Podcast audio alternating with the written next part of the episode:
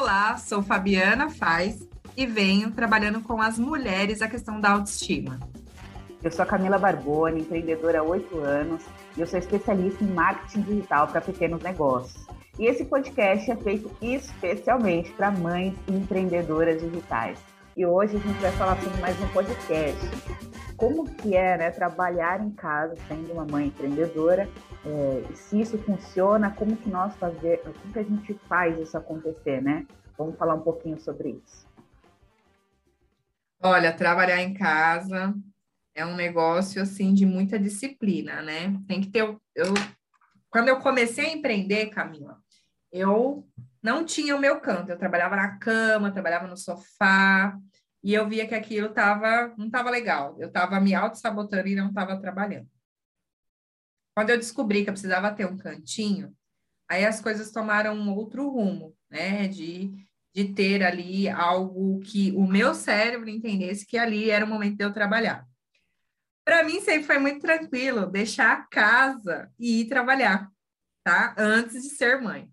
Agora, sendo mãe, é muito difícil largar os filhos e ter um horário para trabalhar. Então, são dois viés aí, né, que a gente precisa olhar, porque a gente precisa de uma rede de apoio, né? Qual é o momento que nós vamos trabalhar? Então, é, é ter uma disciplina muito forte aí. Eu acho que é, no começo, para mim, foi um pouco difícil fazer a roda girar, né? Muita persistência, mas hoje eu posso te dizer que eu tenho o meu cantinho e eu determino alguns horários aí para trabalhar, mas é claro, deixando a casa de pernas para o ar e às vezes até deixando o filho lá chorando para correr e produzir aqui para a mulherada. Isso eu ia falar mesmo, porque é engraçado, né? Faz o quê? Desde que eu Levi tem um ano que eu, eu vim para trabalhar em casa, um ano e meio por aí, dois anos, mas o que, que acontece? E isso é muito importante, que você citou, né? O nosso canto realmente de trabalho, isso é importante a gente entender que ali, quando a gente está naquele momento ali, realmente é para produzir, é, é para atender clientes, enfim. Mas esse ponto que você falou de deixar a casa, não vou cuidar disso, vou dar prioridade para o trabalho.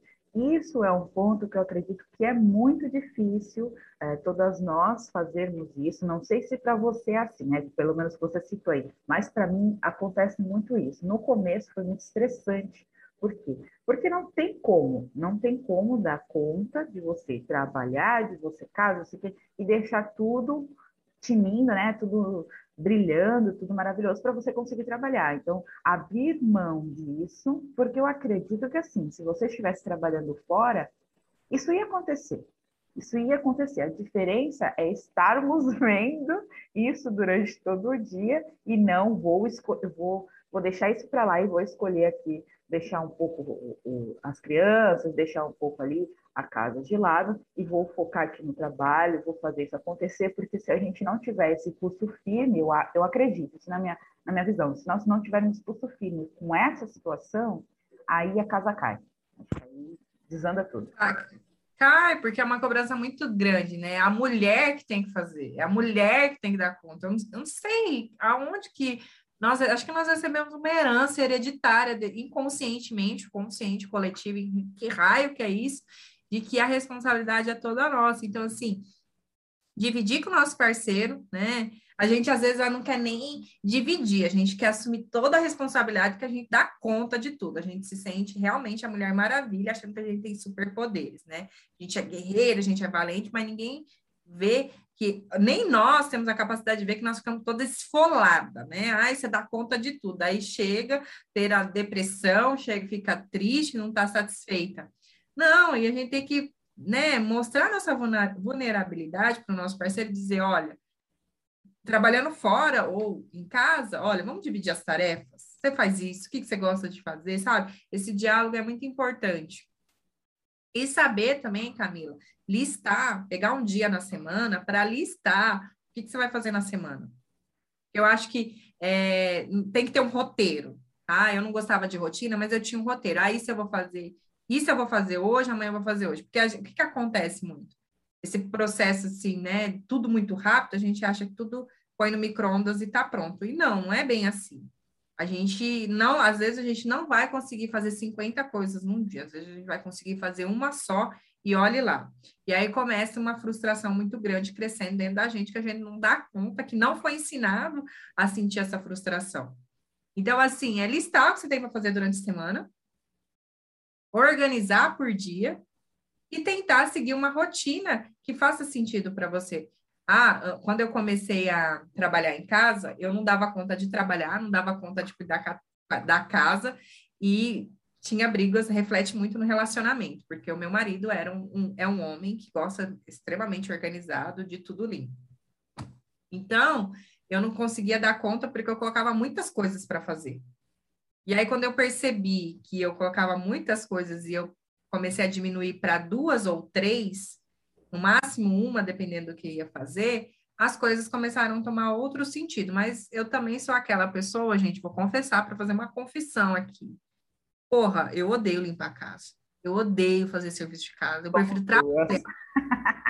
Pagar para alguém fazer do que eu fazer. Eu vejo mulheres, algumas mulheres que adoram limpar a casa, e eu admiro isso, cara. Eu não tenho isso, eu não consigo. Como é que vocês conseguem para mim?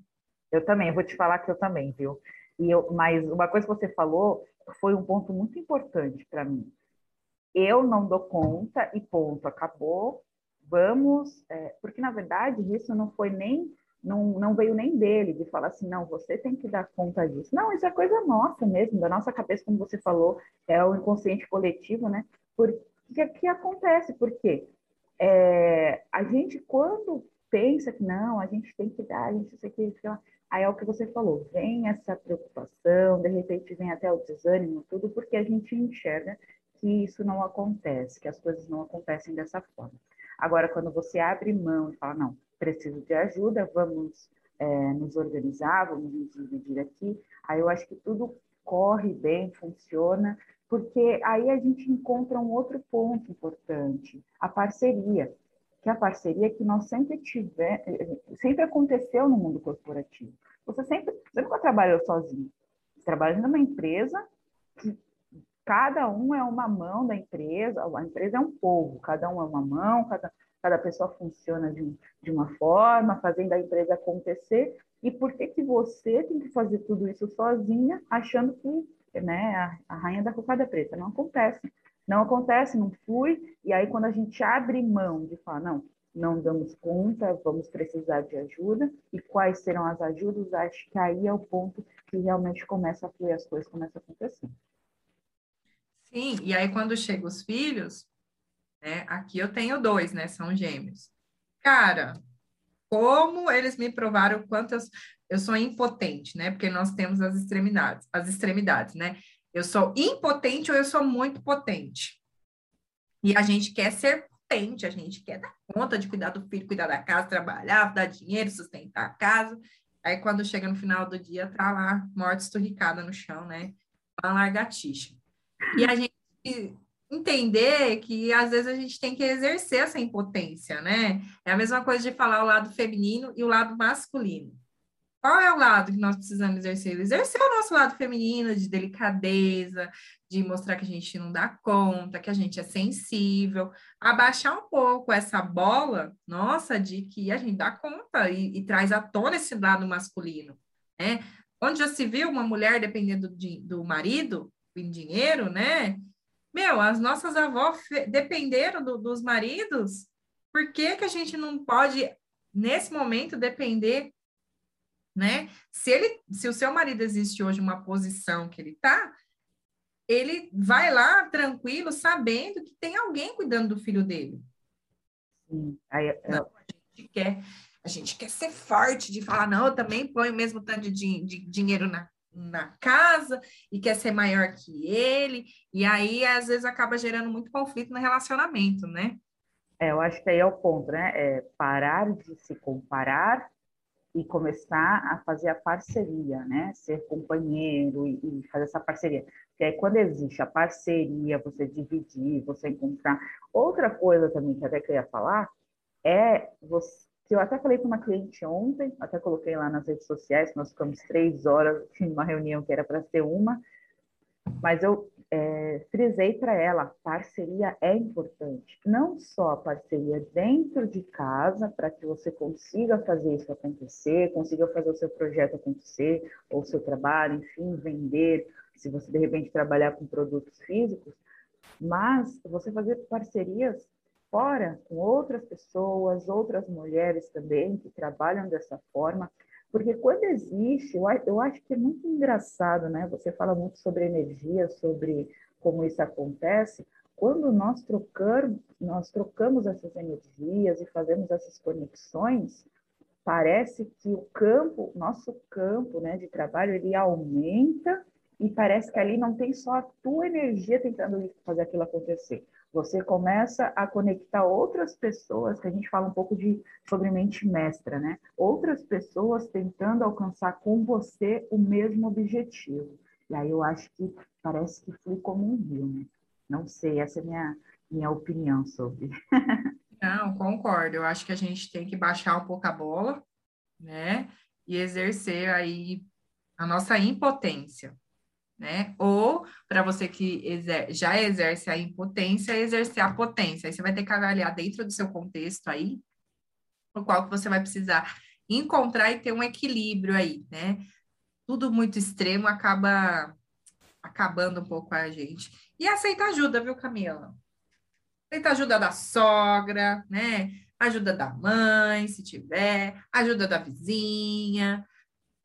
Aceitem ajuda, baixa um pouco a bola, porque senão a maternidade vai ficar pesada, você não vai conseguir se realizar, você vai ficar entrar até no processo de depressão, gente.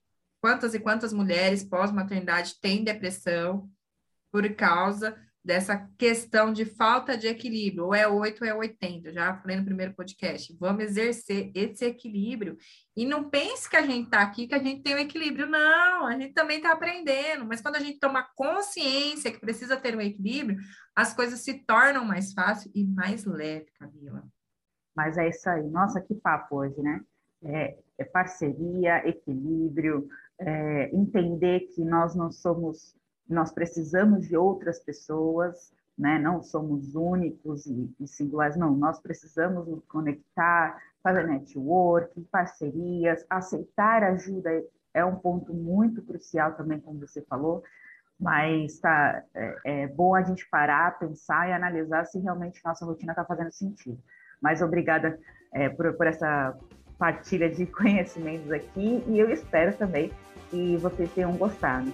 Tem muitos assuntos aí que a gente quer, que a gente quer falar sobre empreendedorismo, maternidade real, e, e eu espero que isso faça a conexão com vocês também. Obrigada, Fá. A gente se vê no próximo podcast.